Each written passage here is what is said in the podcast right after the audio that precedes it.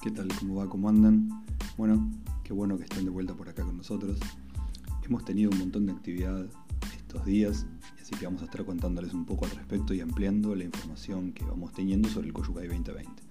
También les acercamos en este caso la entrevista que le realizamos al doctor Roberto Jesús Gauna, médico homeópata y acupuntor, con quien hicimos una recorrida sobre distintos temas relacionados con la práctica y la situación sanitaria que estamos viviendo. Les recordamos que nos encuentran en Instagram y Facebook como arroba tomoedoyo y si quieren comunicar con nosotros nos pueden escribir a tomoedoyo.gmail.com. Les agradecemos también que compartan este episodio en sus redes sociales y con sus contactos. Ahora bien, les voy a hacer una breve introducción de nuestro invitado. Roberto es médico clínico, egresado de la Universidad de Córdoba. Realizó estudios de medicina homeopática en la Sociedad Argentina de Medicina Homeopática. Hizo un posgrado durante tres años, que acaba de terminar hace poco, en Medicina Tradicional China y Acupuntura Bioenergética, dictado en la Facultad de Ciencias Médicas de la Universidad de Rosario, a cargo del licenciado Andrés Nieva. Tiene su consultorio particular, donde aborda al paciente desde el punto de vista de la medicina integrativa, desde su unidad integrativa de cuerpo, alma, espíritu, atendiendo a las necesidades emocionales y mentales del mismo, además de sus patologías preexistentes. También se ha adentrado, además, en el estudio del péndulo breve y cristal, calendario maya, registros akáshicos, chamanismo andino, reiki usui tradicional y karuna. Esperamos que disfruten la entrevista y nos vemos en nuestro próximo episodio.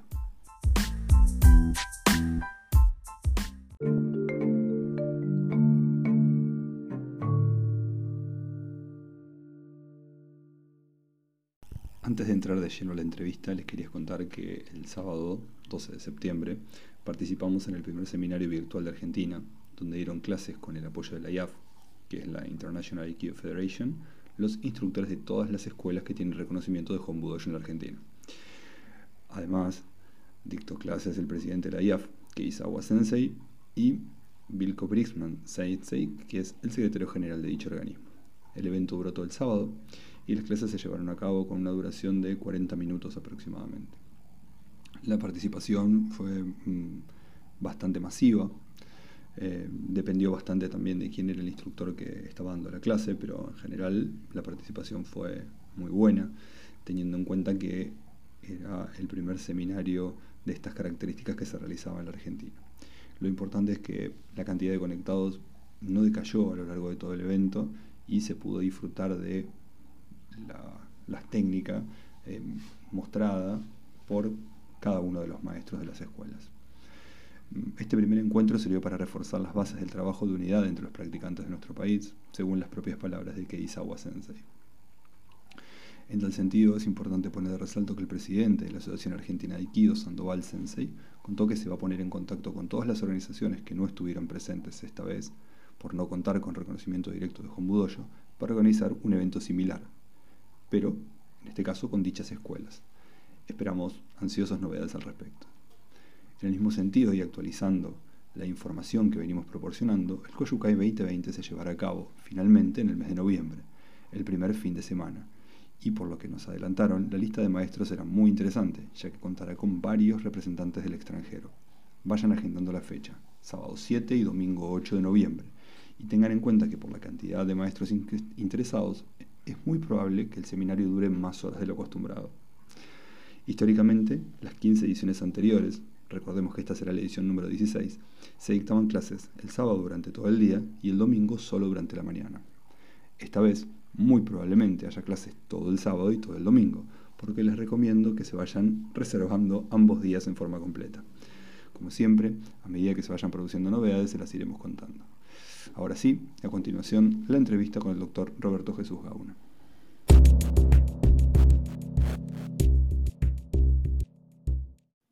Bueno, ¿qué tal? ¿Cómo les va? Em, en este caso, en esta oportunidad, vamos a entrevistar al doctor Roberto Gauna. Em, sí, es mi primo, así que, pero es médico y mm, trabaja de una forma muy particular, muy interesante, así que vamos a tener este, una charla que seguramente va a ser muy interesante. Roberto, ¿cómo estás? ¿Qué tal? ¿Cómo estás, Hernán? Un gusto. Muy bien, ¿vos? Bien, bien, todo bien. Bueno, contanos un poco dónde estás, Roberto. Y en estos momentos estoy residiendo acá en Córdoba Capital, eh, más precisamente en el barrio General Paz. Y ya desde el 2013, 2003 en realidad, que estoy acá en Córdoba. En Córdoba. Pero vos no sos de Córdoba. No, yo soy originario de Salta Capital. Bien, bien. Bueno, em, a ver, como sabés, eh, este es un podcast que se refiere al aikido. Nosotros practicamos aikido y nuestra, nuestra idea un poco era charlar un, rato con vos y, saber o aprender algunas cosas que tienen que ver con eh, algunas cosas, cuestiones médicas relacionadas con la práctica del aikido, ¿no? Perfecto. Y en este caso puntual yo quería arrancar un poco preguntándote em, cómo te parece o cómo, cómo crees vos que em, es el regreso, porque nosotros estamos todos tratando de regresar a los tatamis, regresar a la práctica. Mm, y, qué te parece que tenemos que tener en cuenta antes de arrancar, antes de regresar? Porque todos queremos regresar, pero hace meses que estamos sin, sin ir al dojo, ¿no? Sí, sí, sí. Como le está pasando a varias gente que está reintegrando a las actividades deportivas e incluso laborales. O sea, gente que ya no, no iba al trabajo, se había quedado sin su rutina. Y creo que lo principal que hay que tener en cuenta es em, saber que venimos de un periodo de inactividad y de reposo casi extremo en algunos casos, donde hay personas que si bien se han podido adaptar a realizar una adecuación física hogareña, hay otra gente que directamente no lo ha hecho. Entonces hay que tener muy en cuenta que el cuerpo viene desacostumbrado a lo que son los esfuerzos físicos musculares extenuantes, digámosle. Eh, no sé bien qué intensidad tiene su práctica, pero bueno, para todas las prácticas en común, eh, saber que venimos de un periodo en sí de reposo relativo y bueno, tener en cuenta eso y una introducción paulatina al regreso a la actividad física.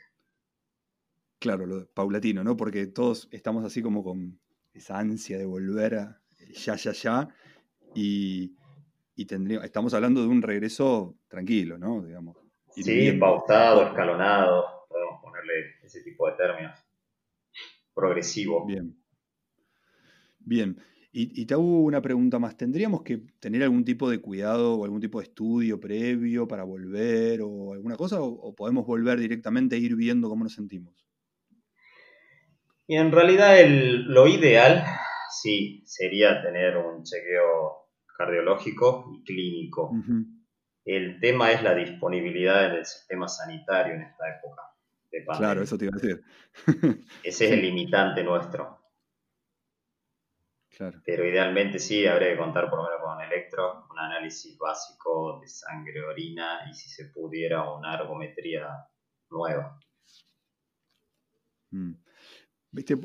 Uno ve en las redes sociales, o bueno, inclusive charlando con con practicantes, con amigos y demás, que todo el mundo dice, sí, engordé un montón en esta pandemia, estoy comiendo esto, estoy comiendo lo otro.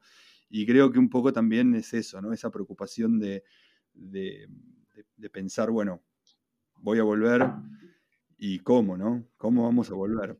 Y te hago una pregunta, ¿volvemos a una realidad similar a la que dejamos o ya no es igual? Porque digo, nosotros dejamos de practicar o dejamos nuestra vida en marzo de este año. Nos guardaron durante X cantidad de meses todavía. Bueno, nosotros no sé cómo es en Córdoba, cómo está, pero acá seguimos nosotros con bastante, bastante estricta la cuarentena. Y digo, nos vamos a volver. Volvemos a la misma realidad en términos de salud, ¿no? En términos de, realidad, de, salubridad de lo que tenemos alrededor. Claro. Eh, por la situación aquí en Córdoba, eh, también estamos desde marzo con estas restricciones a nivel circulación y acceso al sistema de salud. Eh, ha habido flexibilización en cuanto a reuniones familiares y demás cosas, pero bueno, ahora ha vuelto de nuevo a restringirse el tema de reunirse. Y por el otro tema, eh, eh, la realidad actual en sí, la situación es que no volvemos de la misma manera, porque si bien ha sido un confinamiento relativo, si se quiere, eh, nuestra cabeza ya no es la misma. O sea, es muy raro que alguien mm. haya quedado eh, con la cabeza de antes por toda la situación que se vive. Y creo que hay gente que ha salido fortalecida porque ha podido encontrar este, sus debilidades y sus fortalezas justamente, y hay otra gente que eh, no ha sabido sobrellevar por ahí el tema de, aislarse a nivel social, porque es una época donde nos ha servido, si se quiere, para reencontrarnos con nosotros mismos. Y no sé si antes de la pandemia estábamos muy encontrados con nosotros. A veces es complicado encontrarnos con nosotros mismos, ¿no? Exacto. Mm. ¿Y qué le podríamos recomendar a aquellas personas que, digamos, vamos a decir, vos hablaste de dos personas, de dos tipos de personas, aquellas que salieron fortalecidas, bueno, la que salió fortalecida, bienvenido sea. Sí. Pero la que, la que salió debilitada, ¿no? La que, la que no la pasó tan bien. Eh, ¿Qué se le puede recomendar? ¿Qué se le puede decir? ¿Qué, ¿Hacia dónde se lo puede guiar? ¿Hacia dónde lo guiaríamos como para para, bueno, para minimizar justamente esa, debilidad o, por lo menos poder sobrellevarla. Y lo que principalmente yo recomiendo, por lo menos en mis sesiones, es el, reconocer. Reconocer eh, en qué punto me ha golpeado este tipo de situaciones. Golpeado en realidad o hecho ver. O sea, en, en qué medida me ha dado luz sobre ciertos asuntos y situaciones que yo tenía pendientes, porque siempre es hacer una lista de pendientes y reverlas cuando hay que entrar en un proceso de introspección. Eh, principalmente eso, digamos, el reconocer y de alguna manera intentar por ahí averiguar de, qué se origina, si es un sentimiento de desprotección en sí, si tiene que ver con el hecho de que tengo miedo de que económicamente no pueda sostenerme, también este, cómo miro yo el futuro, qué objetivos tengo, ese tipo de cuestiones, más que nada a nivel mental. Claro.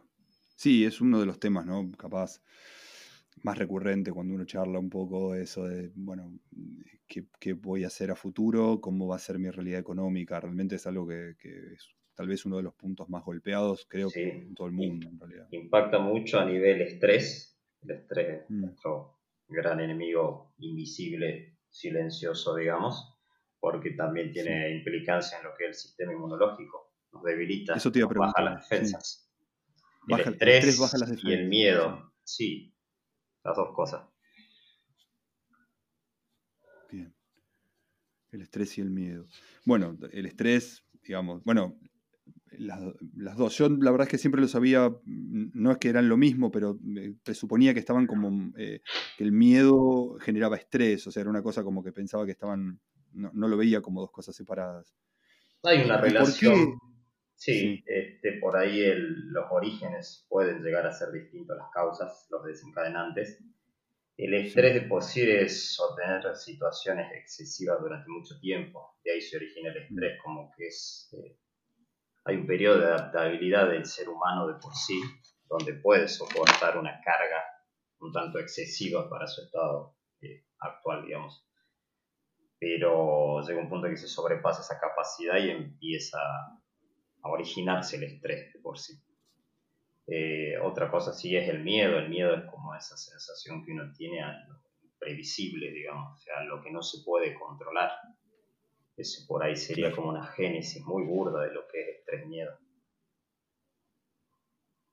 Bien.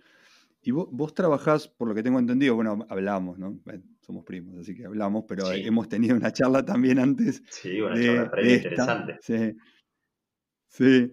Y vos me contabas que trabajabas en distintos aspectos. Es decir, vos no solamente haces medicina eh, tradicional, por así decir. O bueno, contalo vos mejor, porque vos vas a saber mejor. Pero bueno, eh, hay problema. Me gustaría, porque vos no encarás, digamos, vos no lo encarás directamente, no es un médico que vos vas, te sentás y te, me das una pastillita o me das un medicamento y ya está. Vos lo encarás de otra manera. Contame cómo, cómo es tu trabajo.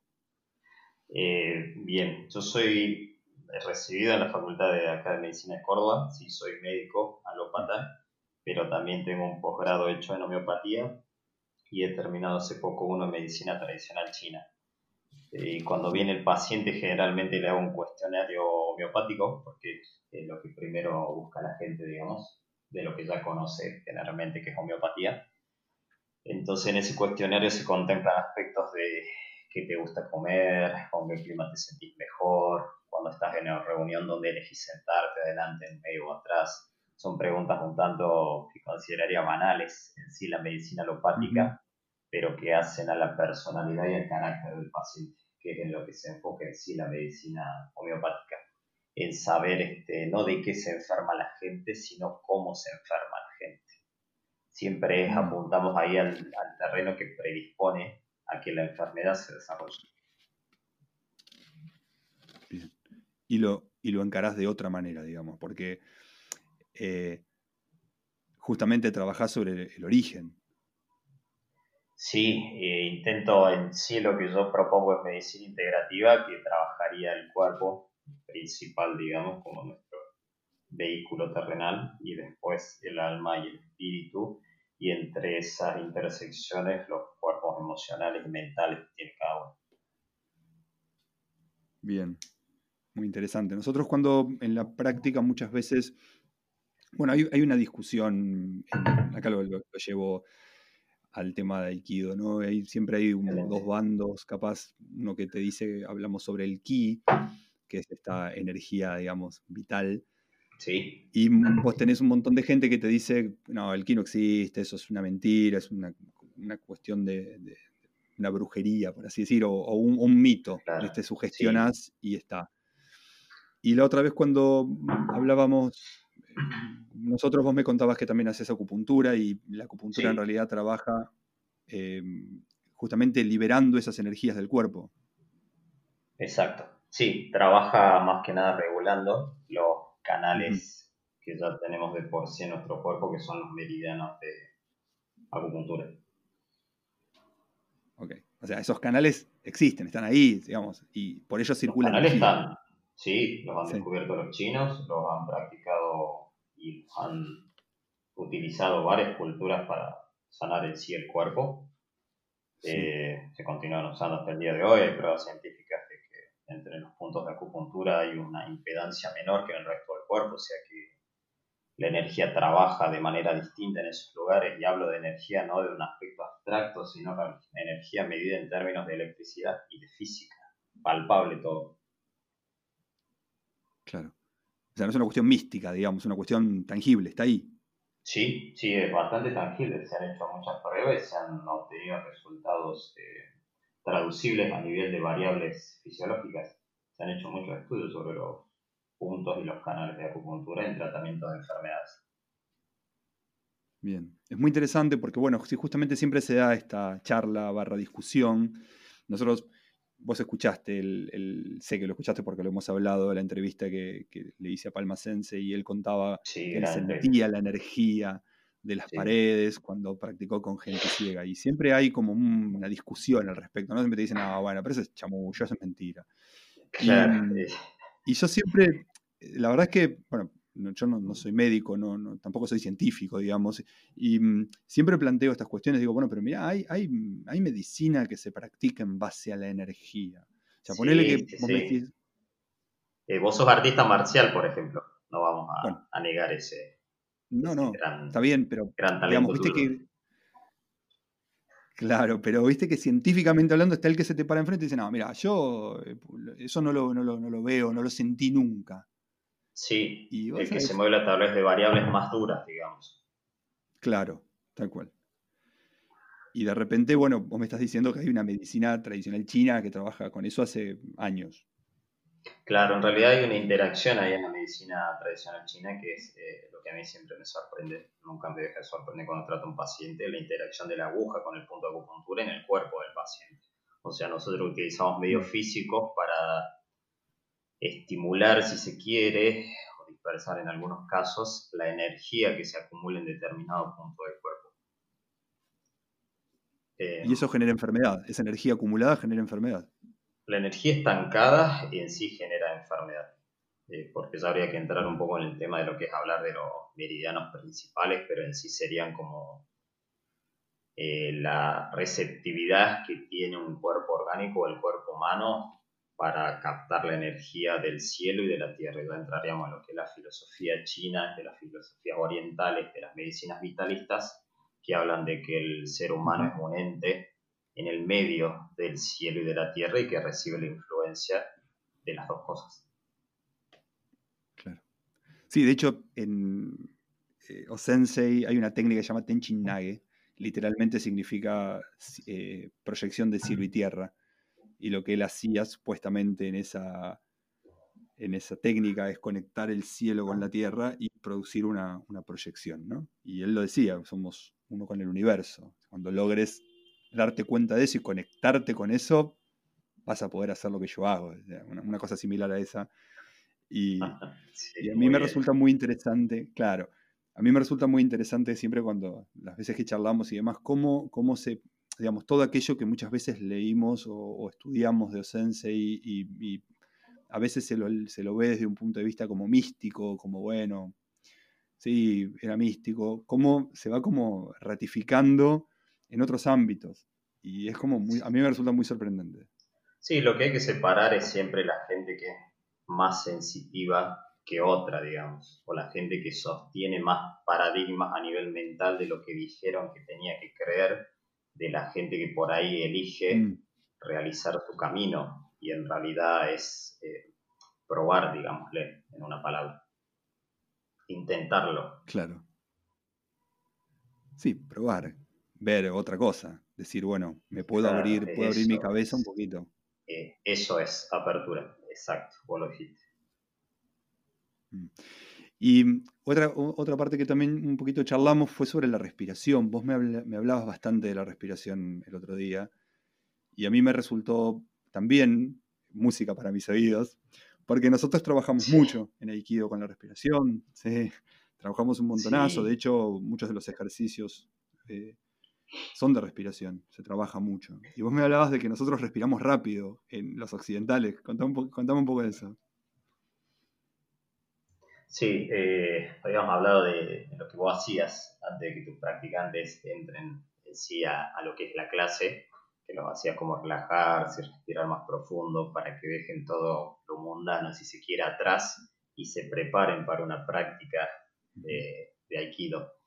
Y yo te comentaba también este, que, los occidentales estamos desacostumbrados a tener una conciencia de respiración o de movimientos respiratorios de inspiración, pausa y expiración, por el hecho de que llevamos una vida muy agitada.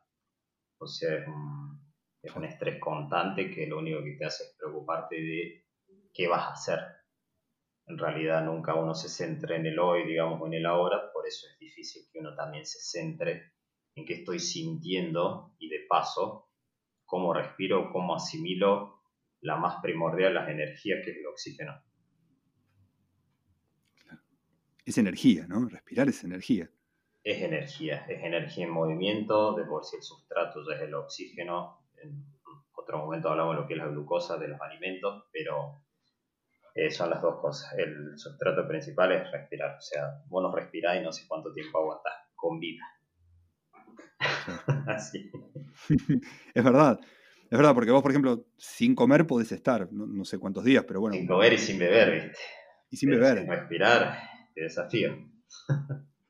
Sí, claro. De hecho, recuerdo que en alguna época hacíamos algún ejercicio que era ir estirando la cantidad de tiempo que pasábamos sin respirar para ampliar esa capacidad pulmonar, es decir, íbamos aguantando eh, todos hemos tenido etapas así un poco más extremas. Entonces, yo practicaba en apnea, digamos, o sin respirar para tratar de ampliar cada vez más eso y aguantar un poquito más, ¿no? Y poder estirar esos periodos. Pero no se aguanta mucho, ¿eh? ¿Eh? creo que todo es practicable. He visto en los últimos tiempos que hay mucha gente que hace ese nado en profundidad, que aguanta bastante tiempo sin oxígeno. Y creería yo, en cierto punto, no sé, no lo he hecho, una tomografía posterior eh, pero creo que sin daños neurológicos severos. me gusta tu salvedad. No me gustó. no, me gustó tu salvedad de no le hice una tomografía posterior, pero en principio parecería que. Claro. Claro, este, sí, este, uno lo puede hacer en ambiente controlado, ¿viste? O lo haces acá en contacto con el oxígeno en sí permanente. Entonces vos elegís hasta qué punto sostenés la apnea y después retomás la respiración. Eh, cosa que me parece perfecto, porque la capacidad pulmonar también es algo que se ejercita, o se ejercita. Se ejercita. Sí, nosotros, bueno, claro, intentamos trabajar también mucho con la respiración costodiafragmática, en lugar de respirar, digamos, solo con, em, con, los pulmones, digamos, y llenar un poco más como para tener un poquito más de, resto en una práctica. Bueno, es algo que también se, trabaja mucho, lo trabajan en meditación y demás se trabaja en meditación. Yo, de hecho, lo, aprendí en meditación. Sí, o sea, nosotros nos enseñan en la facultad que los hombres tienen una respiración más costal y las mujeres tienen una respiración más diafragmática. Ah, mira. Eso es así, eso es así de la facultad, digamos. O sea, que puedas vos intercambiar o interactuar con los dos tipos de respiración me parece perfecto. Yo creería que lo ideal siempre es que vos el diafragma se expanda lo más que pueda, se expande y se contraiga lo máximo que pueda. Pero bueno, este es un músculo. Es un trabajo. Se entrena. Sí, es el principal músculo respiratorio. Después tenés los intercostales, los escalenos que también influyen en la respiración y lo que es así el, el fuelle que hace que uno integre en sí el aire con los tejidos de la sangre. Claro. Vos sabés que eh, yo tuve una vez una conversación con un maestro que ya falleció y me fue él el que me, me metió fichas, por así decir, en el tema de la respiración. Me, habló un día, me dijo, estamos después, de un seminario y me contó, me dijo que él trabajaba, yo siempre lo veía, ya esta anécdota ya la conté, pero bueno, yo lo veía que eh, hacía él manejaba muy bien y se movía muy bien y, digamos, realmente tiene una técnica interesante, muy interesante. Y, pero sin mayor esfuerzo, ¿no? Es como que no, uno lo veía que no había un despliegue físico monumental. Y me acuerdo que le pregunté, le dije, sí, pero eh, charlamos y le pregunté, le, pregunté por qué y cómo, y me dijo, no, pero yo lo que hago, me dice, es, eh, lo hago con la respiración. ¿Cómo con la respiración? Entonces me explicó que él había aprendido a respirar. Lo que hacía era sincronizarse con la respiración del otro. Y cuando iniciaba la técnica, se ponía en la sintonía de la respiración. Entonces, cuando el otro inhalaba, él iba, o sea, como el, como el, como el Uke absorbía, él iba hacia donde Uke quería ir y lo, lo terminaba proyectando con la respiración.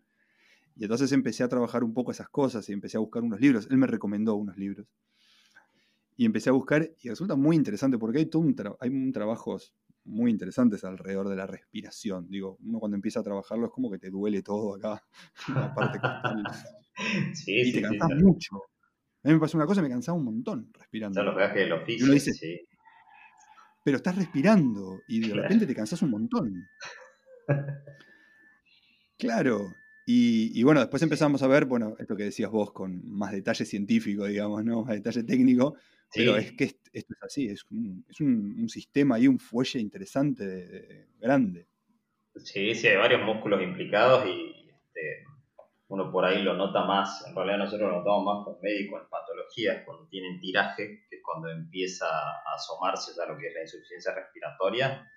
Tiraje es que ya estás utilizando los músculos accesorios de la respiración para intentar oxigenarte. Claro. Pero se reclutan varios músculos, sí. No, y te iba a decir, vos hablaste de eh, la respiración, o sea, el oxígeno que entra en la respiración, pero es necesario para, para alimentarnos. Claro, mira, yo, me puse a pensar de la última charla que tuvimos y en realidad vos tenés, a partir de la glucosa del alimento ingerido, tenés una oxidación que se da en anaerobia sin oxígeno y otra que se da en aerobia con oxígeno. La mayor cantidad de ATP, que es el sustrato energético básico de nuestro cuerpo, se da con un aporte de oxígeno eh, coherente, digamos, a ese tipo de reacciones. Sí. O sea, una respiración aeróbica, vos sacarías el máximo provecho del alimento disponible. Bien, o sea que no solo es importante alimentarse, sino que es importante respirar bien. Exactamente, sí, sí, sí, sí. Dependiendo de tu práctica, pero idealmente la respiración este, controlada de por sí, digamos, de controlada entre comillas, debería estar. Bien. Bien. Bueno, y llegamos al tema en realidad que es la alimentación, ¿no? Bien. Porque hablamos de, claro, hablamos del aire y dijimos que lo necesitamos para oxidar los alimentos, para quitar, para sacar el máximo provecho de esos alimentos, pero eh, no te voy a pedir una, un consejo nutricional, pero bueno, nada, hay una, una cuestión de alimentos detrás. ¿Qué alimentos o qué, o qué forma de, alimentarse este, te parece o, crees vos o recomendás vos suele ser más saludable? Y mira, yo tendría que arrancar con eh, apuntar desde nuestros hábitos, digamos, que es el consumir carne constantemente, por lo menos en nuestro país, y hablarlo desde ahí, ¿viste? Eh, la carne por sí nos genera mucha acidez a nivel corporal, lo que hace que tengamos una cierta predisposición a, a enfermedades de por sí, que tienen que ver con dolores musculares, tiene que ver con gastritis, en casos alejados, digamos, así, o de larga data, también tiene que ver con cáncer del tubo gastrointestinal. Entonces, idealmente lo que debería uno apuntar es a reducir el consumo de carne principalmente. Después deberíamos abordar también lo que son los lácteos y el tema de las harinas también. Eso fundamentalmente. Lo, de carne lo, ahora, ahora, ahora volvemos porque es la parte más controvertida. Sí. ¿Por qué los lácteos? Te pregunto por qué. Los lácteos de por sí porque ya se sabe que son proinflamatorios. Eh, ah. Generan una reacción inflamatoria a nivel de vellosidades intestinales y hay partículas que se sabe que, que, no son del todo bien absorbidas por nuestras disacaridasas, que serían nuestras enzimas intestinales, y eso generaría ciertos problemas a nivel digestibilidad y bueno, a nivel orgánico de por sí en cuanto a la absorción de nutrientes. Y lo otro, en medicina china se consideran que los lácteos generan mucha flema. En realidad la flema se consideraría como eh, una sustancia densa que se estanca dentro del cuerpo. Ok. Bien. O sea, nos referimos a quesos, eh, leche, yogures, todo eso. Que leche, yogur, crema. Ay, Dios. Sí, los quesos se me este, Claro. El, queso se me complica. sí, el tema de todo esto es, yo he estado en una alimentación vegetariana varios meses, eh, mm. varios meses he ido como haciéndolo de una manera, me he introducido de una manera pausada. Eh, empecé a comer carne solamente los fines de semana, eh, después cada dos o tres semanas recién comía carne. En realidad siempre yo lo hice así, priorizaba más que nada las frutas y las verduras. Y Bien no me he sentido mal en ese proceso, sí me he sentido con más energía.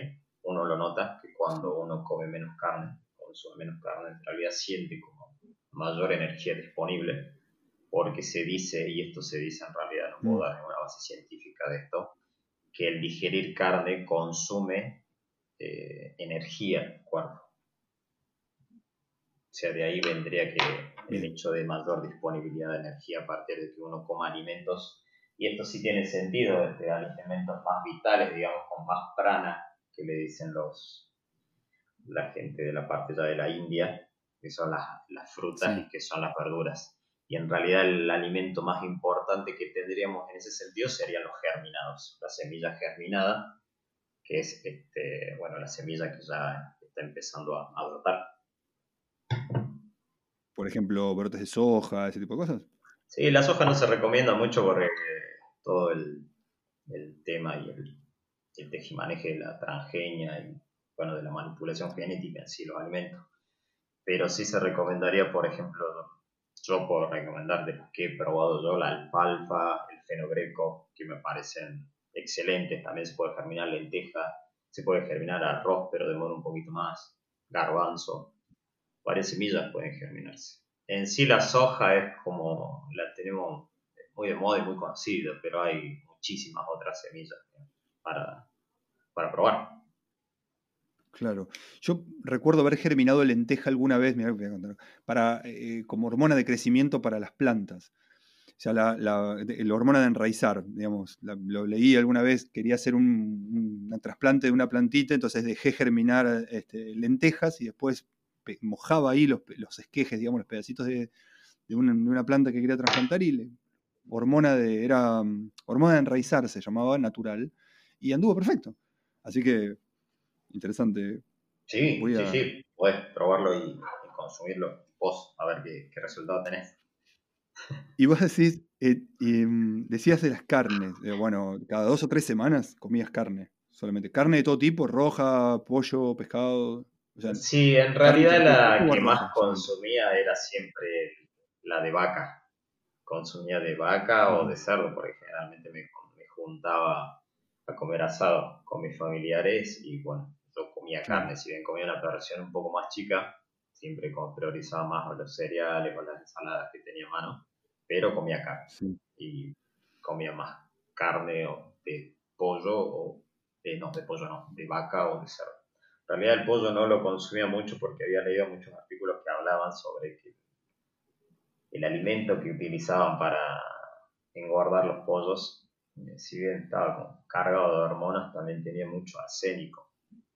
Entonces mm. esa parte no, me simpatizó demasiado.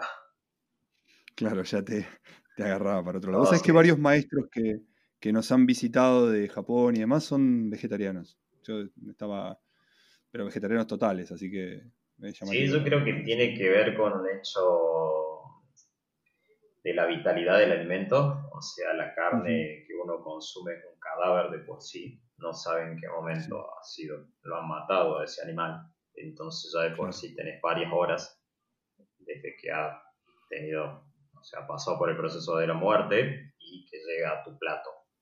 Más allá en sí del consumo de, la crueldad animal y de todo lo demás que tiene influencia e inferencia en ese tipo de carne, porque lo dicen ya eh, maestros de Oriente generalmente, uno le imprime al alimento eh, intenciones, digamos. O sea, esos animales han sido violentados de por sí.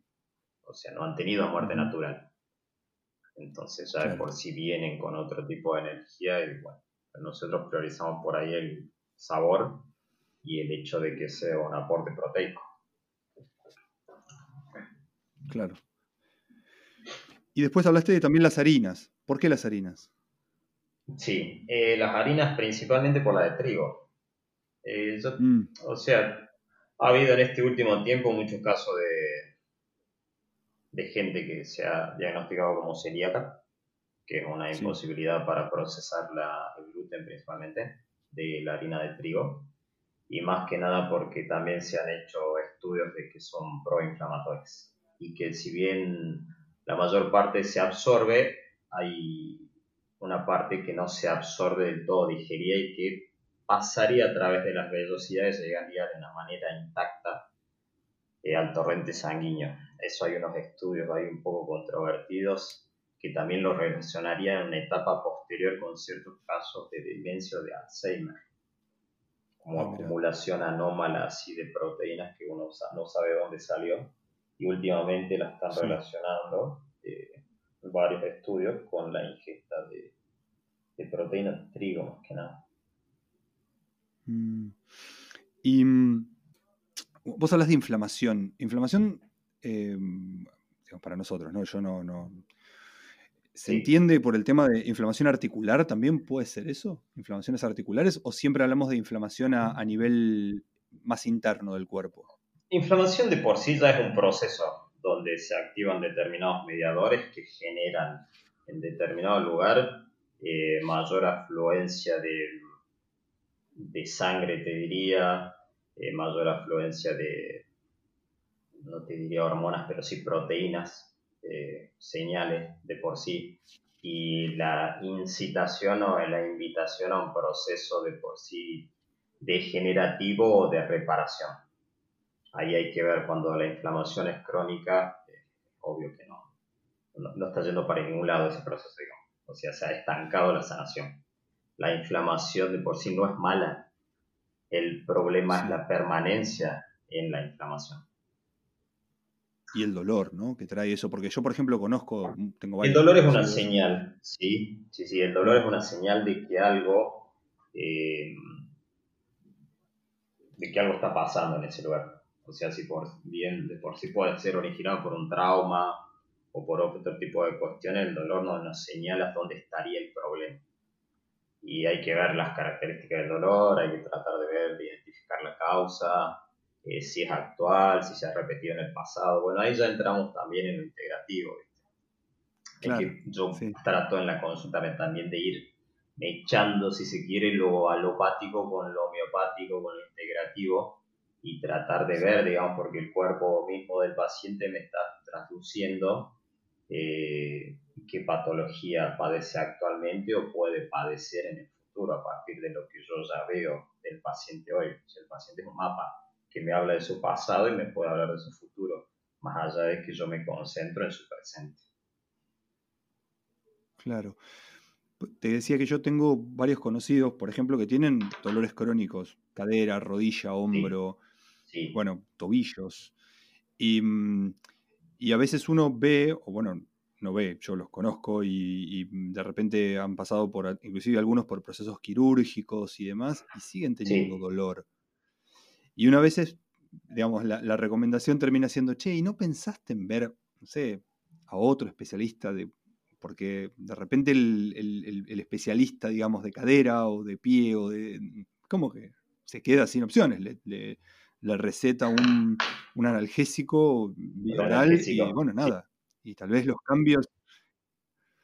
Claro, digo, no, no es sostenible en el tiempo. ¿Cuándo voy a estar toda la vida tomando analgésico?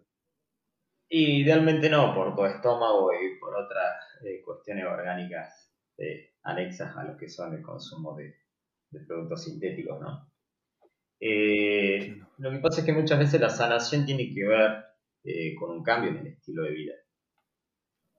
Hay algo que te llevó a que vos padezcas determinado proceso inflamatorio doloroso en alguna zona del cuerpo, de por sí, ya sea la práctica que vos tenés de algún deporte, eh, actividades en la vida cotidiana, esa sería desde la parte integrativa. Desde la otra parte, te diría que en cuanto a medicina china, si obviamente tenés bloqueado algún meridiano que hace que la energía, eh, en vez de estar llegando de una manera fluida, o está llegando mínimamente o no está llegando directamente. Y lo otro tiene que ver ya eh, con nuestros hábitos alimenticios de por sí y con nuestros hábitos de descanso, que esa es otra cuestión también que hay que mm, abordar descanso. en Qué tema.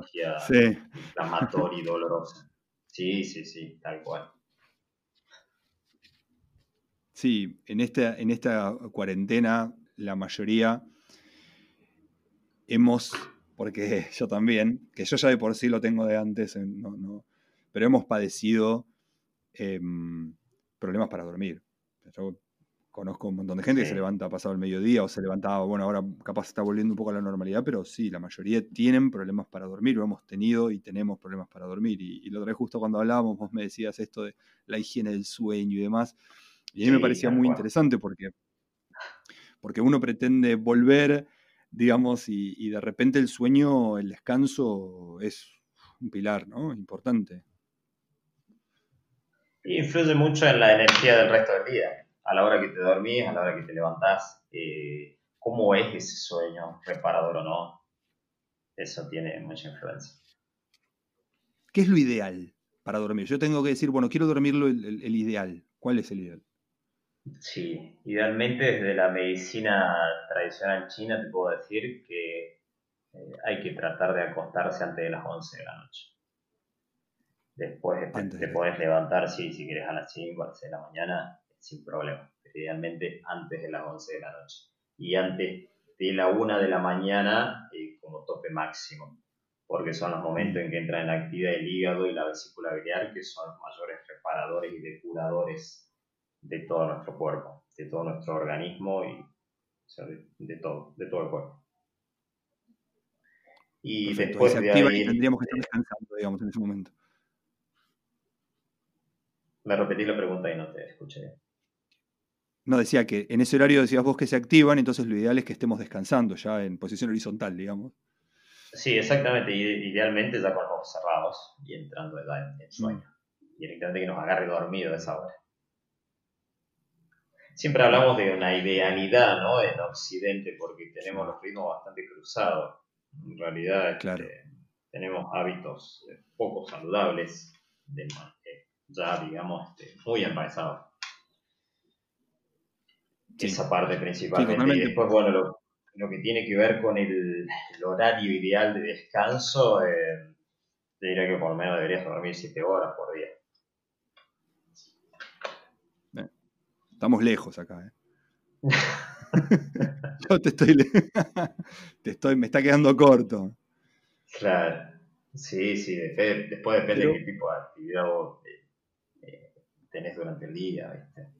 de mayor o menor eh, implicancia o física o mental, eso también influye. El tema también que yo te quería preguntar era sobre, sobre lo que bebemos, sobre lo que tomamos, porque vos la otra vez habíamos estado conversando sobre bueno, lo que respiramos, lo que comemos y lo que tomamos. ¿Qué, influencia tiene? ¿Qué, mm, bueno, desde ya sabemos que sí, ¿no? Pero bueno, ¿cómo, cómo lo manejamos? ¿Cómo, ¿Cómo podemos mejorar eso?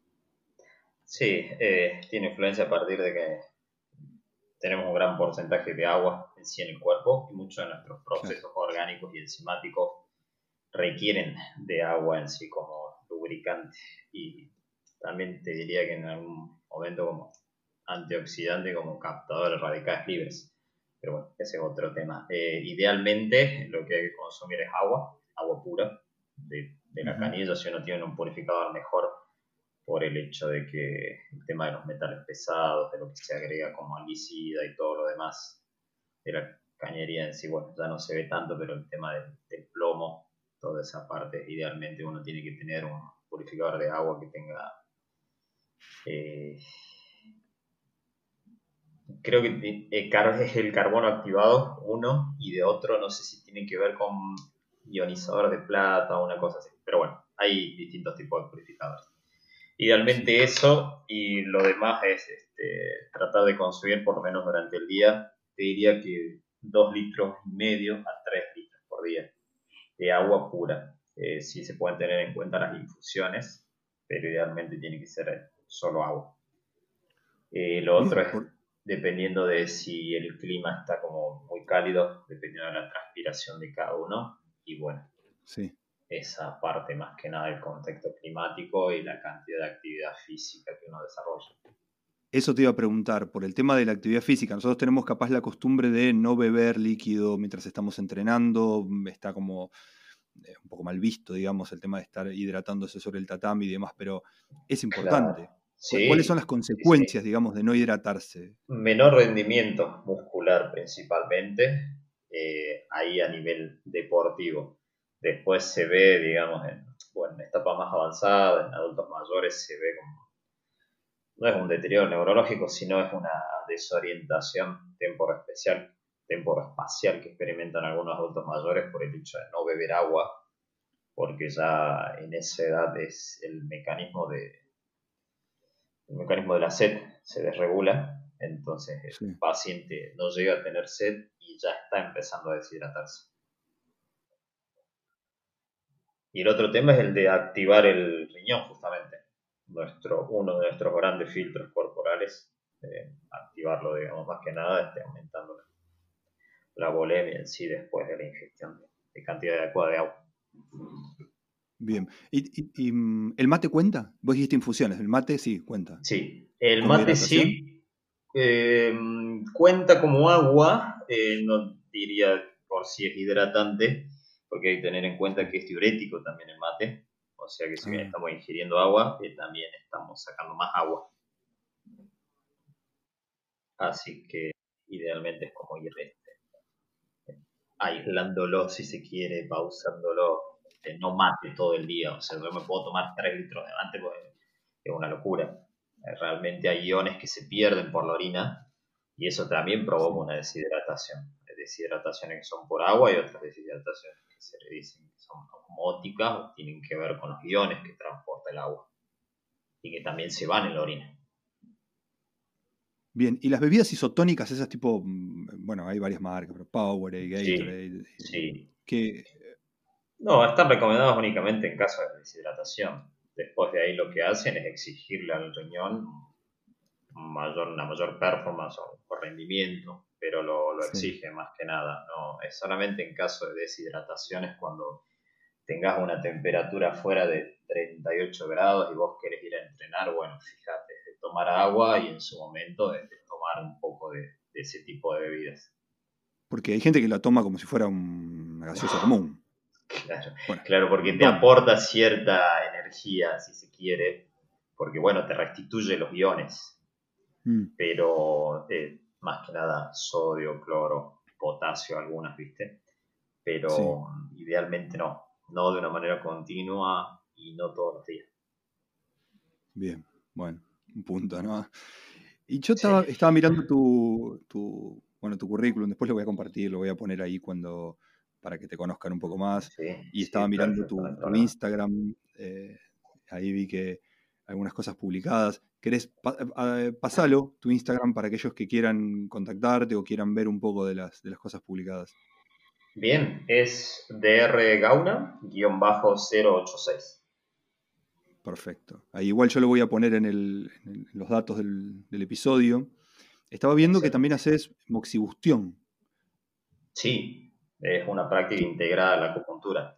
Siempre me acuerdo de las palabras de un maestro que, nos enseñaba a nosotros, en realidad nosotros veíamos sus videos, el profesor Nogueira, él siempre decía cuando uno va a entrar a un lugar donde hace medicina china o acupuntura, si no hay olor a porro, por el olor de la moxa en sí, que es un habano de artemisa, de artemisa toda prensada que se prende, este, no, no, no se hace acupuntura ahí, así que váyanse directamente retírense de ahí.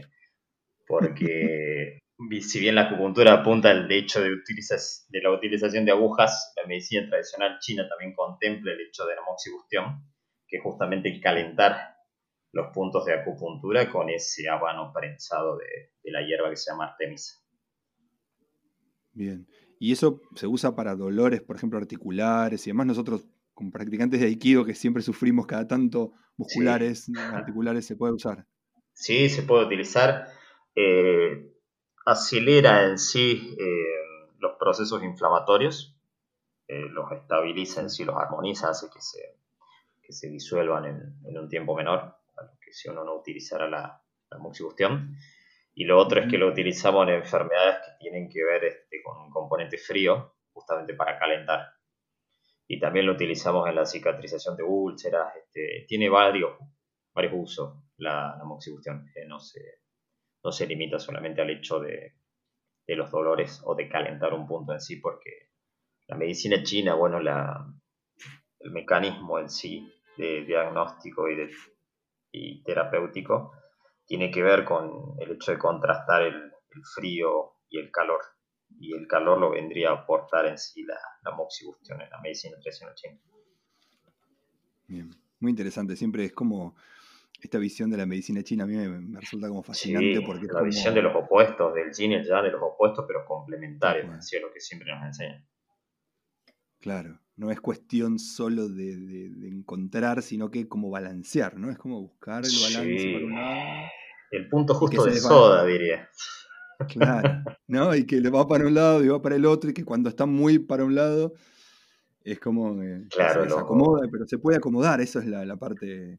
Claro, uno se balancea entre el exceso y el déficit, ¿viste? Uno tiene que mm. tratar como de encontrar ese punto medio, que a veces lo podemos encontrar dos segundos, un día, dos semanas, bueno, depende de cada paciente cuando vuelve a su casa, eh, qué tiempo le da a ese equilibrio. Claro, claro. Ese ya es trabajo de, trabajo en la casa. trabajo en casa, ¿no? Tarea para la casa. Home office. Sí, claro.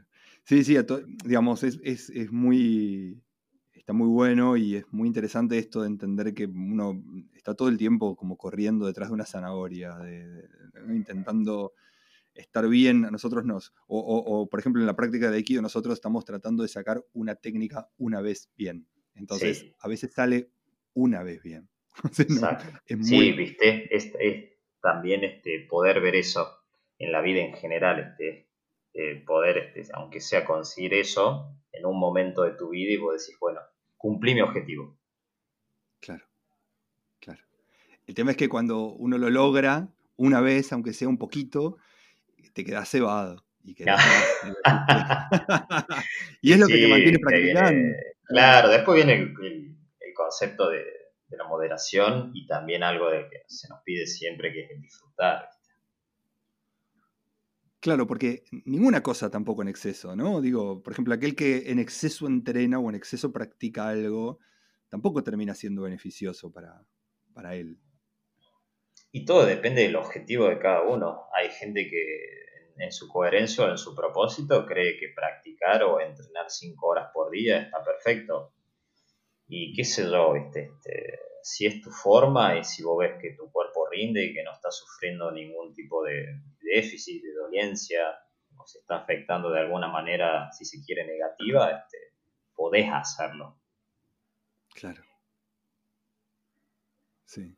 Sí, y tampoco no entrenar nada, estar sentado todo el día comiendo papas fritas de paquete, tampoco es el... claro. Eh, eh, no, no, estamos hechos estamos hechos para el movimiento, esa es una realidad. Más allá de que el mundo actual, laboral, exija o demande otro modo de vida, nosotros, como seres humanos, como cuerpo humano, estamos diseñados por el movimiento. Claro, es verdad, eso. La otra vez lo mm, veía o me acuerdo si leía un artículo que hablaba justamente de esto del, diseño del cuerpo humano que es para moverse, básicamente moverse.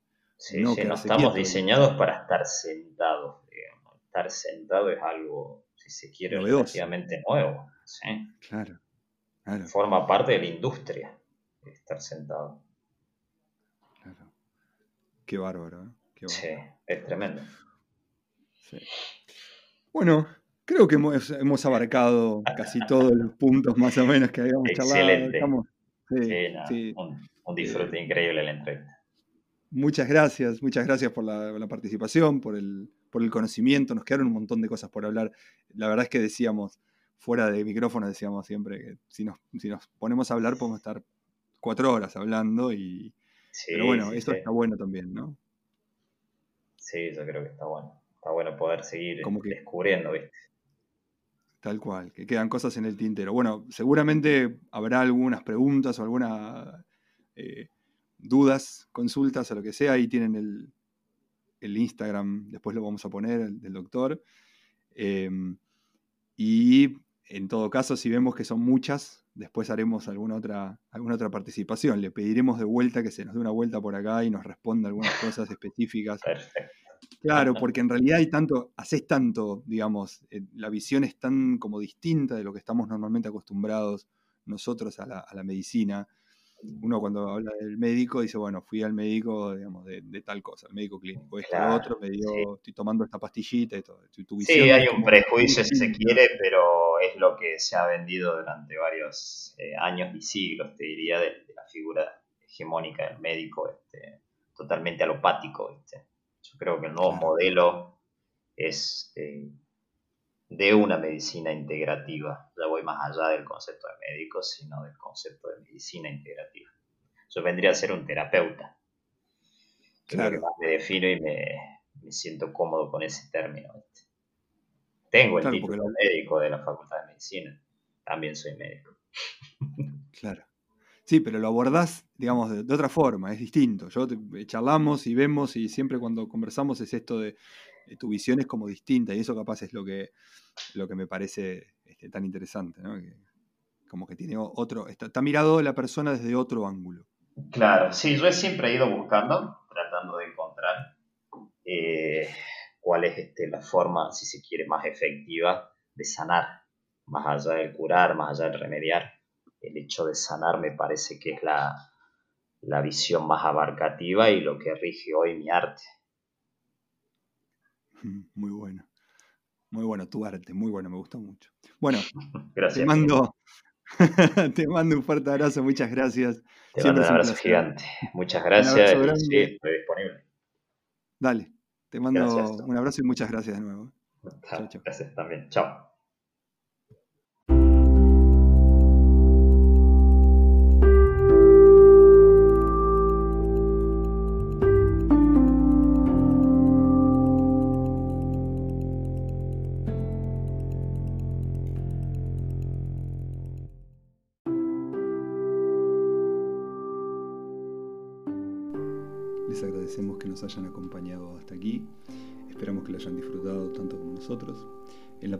Presente episodio, número 8, pueden encontrar en anchor.fm barra el índice de la entrevista para poder hacer un seguimiento de la misma y reescuchar algunos de los temas tratados, así como el link del perfil de Instagram de nuestro entrevistado. Los invitamos nuevamente a seguirnos en redes sociales, estamos en Instagram y Facebook como tomoedoyo y también pueden ponerse en contacto para aportar ideas, despejar dudas, realizar consultas o sugerencias a través del mail tomoedoyo.gmail.com o también pues dejarnos un mensaje de voz en nuestra página. Les mandamos un fuerte abrazo y nos vemos en el próximo episodio.